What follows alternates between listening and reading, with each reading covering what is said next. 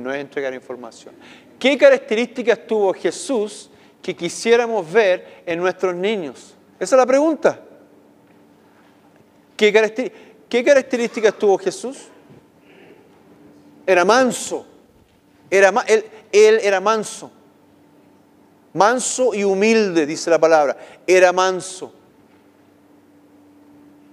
¿Quiero eso en mi hijo? ¿O solamente quiero que sepan información? Quiero que sea manso como Jesús. ¿Está actuando de forma mansa? ¿Está saludando a las tías en la mañana en el colegio? Cuando llegan las visitas, ¿se sienta nomás y pide comida? ¿O sirve los platos? Tía, esto es para usted, esto es para... ¿Lava platos? ¿Limpia mesas? ¿Ayuda a los hermanos que están haciendo tarea? ¿Qué lenguaje tiene? ¿Es un lenguaje manso? Nos toca como padres. Con mi esposa nos ha tocado. A ver, ¿qué palabra dijiste a tu hermano? Que él no sabe hacerlo, no sabe hacer, que él lo hace siempre mal. Tú siempre lo haces mal, tú no sabes hacerlo, tú sabes hacer todo. Paremos aquí un momento. Hay mansedumbre en sus palabras, en su mirada. Miren, si usted no dejan a sus hijos hacer nada, van a tener palabras que van a ser quizás ásperas. Y si usted empiezan a lidiar con sus palabras, se les va a ir a los ojos. O sea, no van a hacer nada malo, no van a patear a nadie, pero fíjense en los ojos.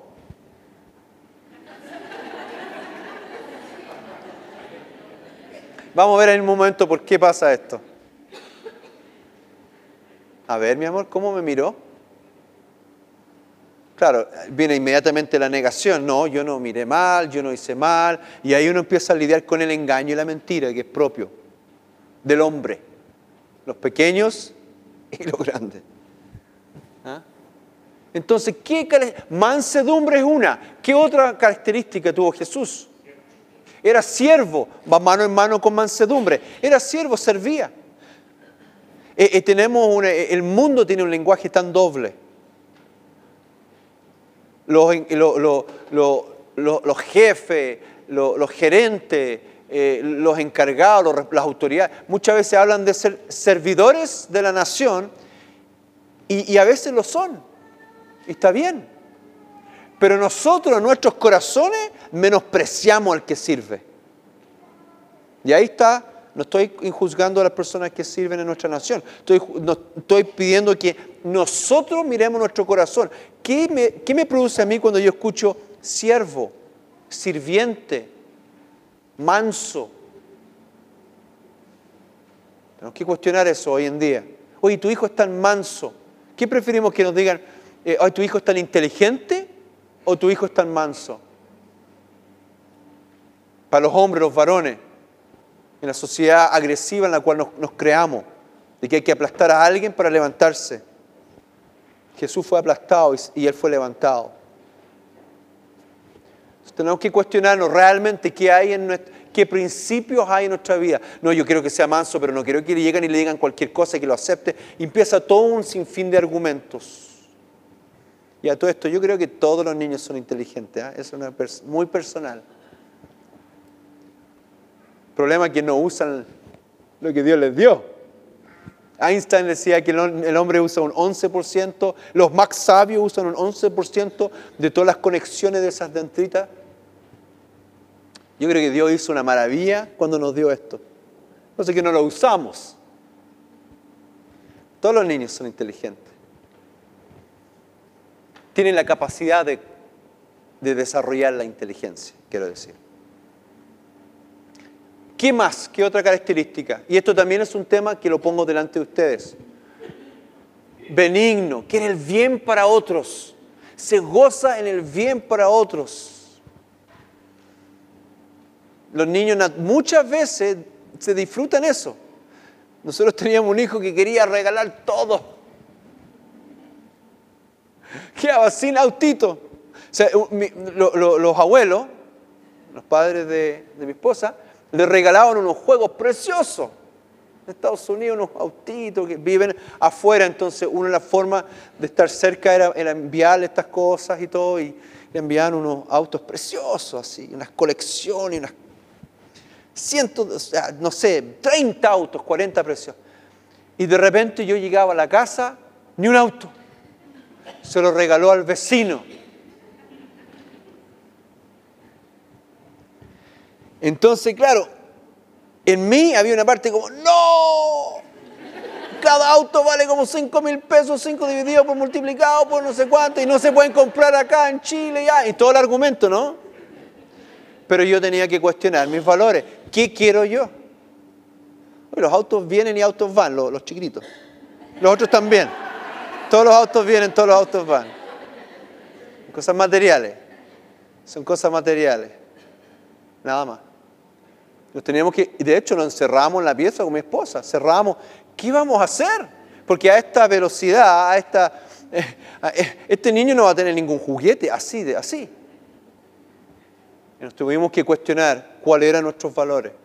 Y salíamos y, ya mi amor, muy bien y todo, y ya, ok. ¿Qué? Si no conocemos el carácter del cristiano, ¿Cómo es un cristiano? ¿Cómo fue Jesús? ¿Cómo fue Cristo?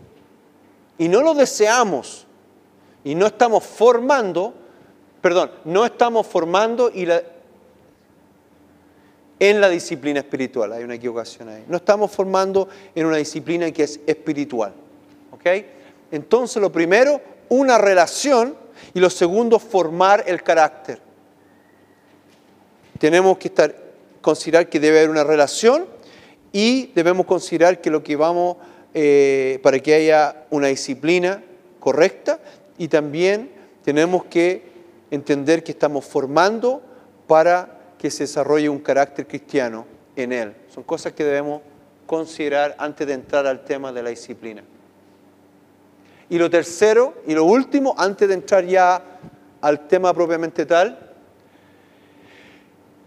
es la importancia de la visión el Padre dio su único hijo para que cumpliera con una visión. Jesús tuvo una visión, una misión en la vida.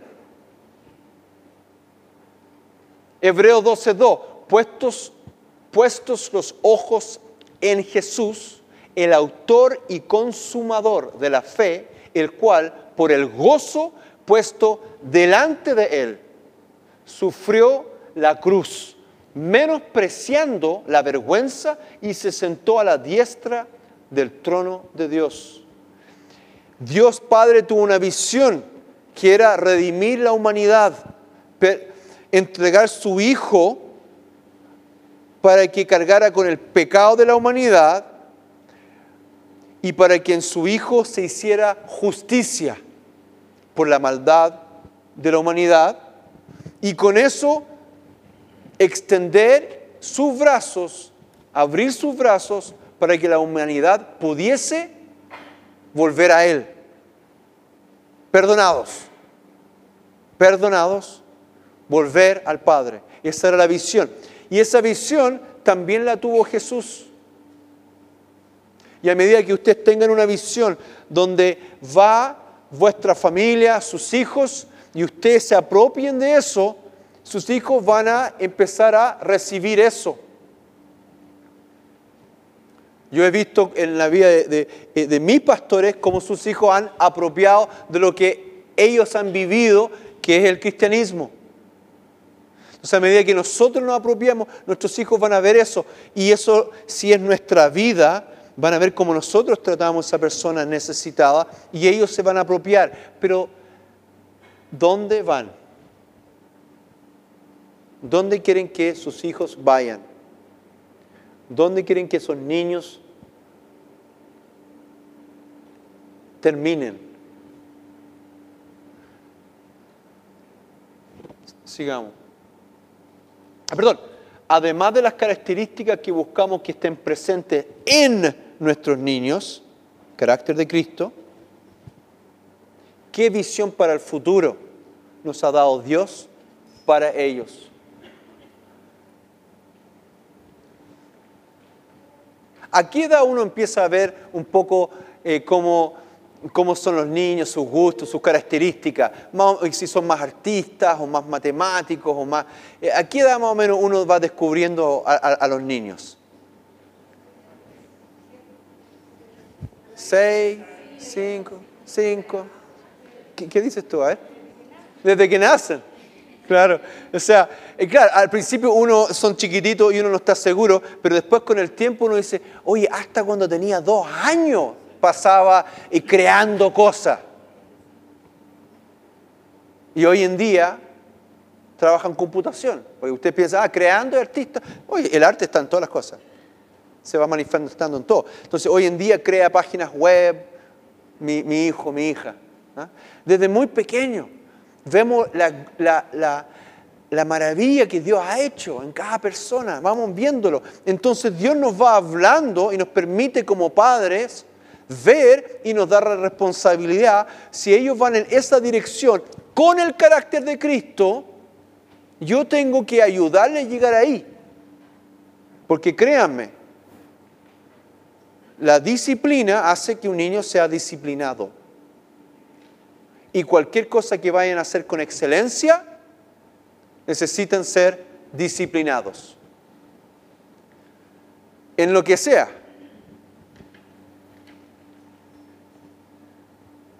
Tengo que un primo de muy joven, de muy niño, tocaba, tocaba, pero eran horas y horas y horas. Entonces los, los padres ahí apoyaban, contenían, ayudaban, la familia entera en realidad.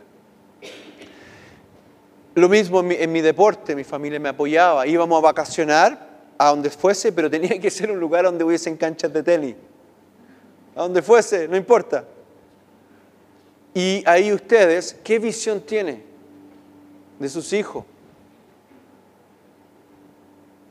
Entonces eso es importante porque lo que pasa es que cuando los niños son niños nomás y me dicen que tienen que pasar de curso a curso, y me dicen, me dice, alguien me dice que tiene que portarse bien, entonces ¿qué hago yo? Vamos nomás. Y perdone la expresión, pero es como un poco como un ganado. Vamos, ya, ya, ya, para afuera. Abren la puerta, que salga el ganado, que entre el ganado, que se vista el ganado, que coma. Muy simple, la, muy simple el padre, no viendo a su hijo, descubriéndole y disciplinando, porque aun cuando a mí me gustaba el tenis, no me gustaba tanto. O sea, y necesitaba alguien que estuviese ahí. Y, fui muy corregido mucho. Había mucha corrección por medio. Y había consecuencias cuando mi carácter no era noble, era contrario a eso.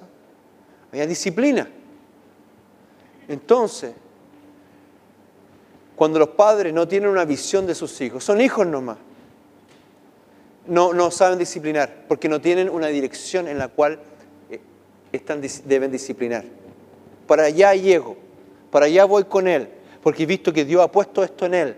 Entonces yo tengo que trabajar eso. Trabajarlo. Ok. Y con esto último, y vamos a tener un break, ¿sí? Con esto último vamos a tener un break.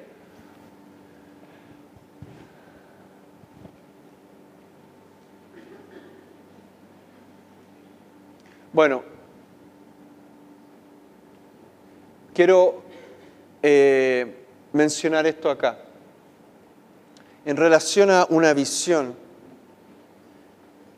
y la visión, y con esto termino,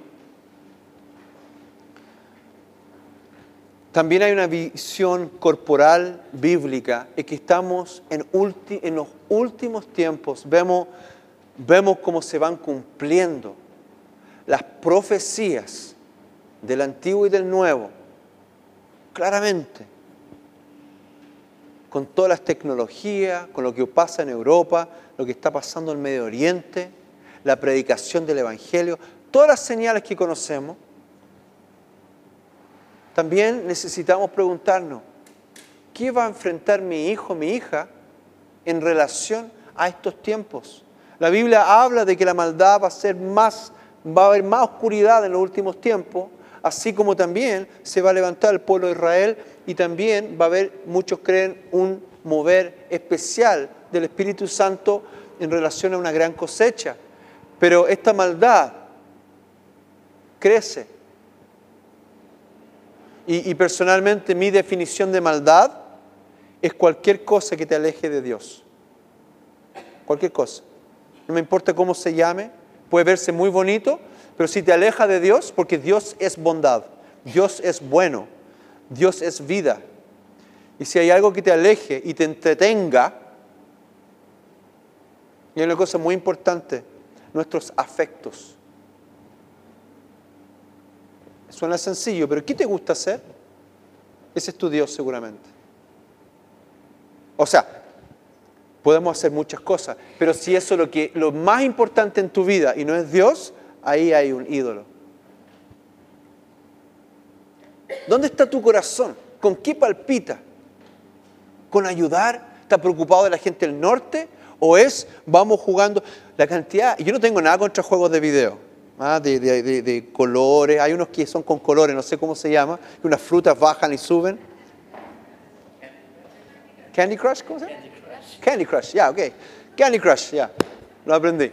Ni un problema, son, entretenidos, son didácticos quizá y, hay que, y se desarrolla alguna motricidad, ok. Pero cuando tú, yo tomo el metro todos los días, cuando tú tomas el metro y mitad de los adultos están jugando Candy Crush, antiguamente en este país se leía el diario, uno, uno aprendía lo que estaba pasando en el mundo.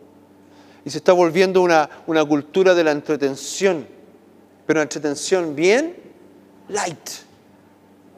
Lo inmediato, lo sensual. Y lo sensual se está elevando, dejando lo profundo, lo importante al lado. Y es una maldad.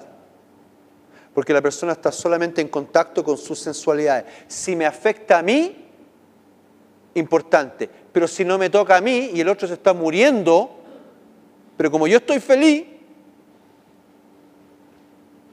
¿Qué me importa? Y el joven está en eso. Yo, yo, mis sensualidades, mis cinco sentidos, ya rápido, la comida viene inyectada, todo así. Por eso la maldad está creciendo. Los afectos de las generaciones hoy en día son ensimismadas. Estamos en los últimos tiempos. Y nuestros hijos, ¿qué va a pasar con ellos? Le estamos preparando, le estamos santificando, le estamos alejando de estas corrientes y lo estamos preparando para enfrentar lo que viene, es nuestra responsabilidad.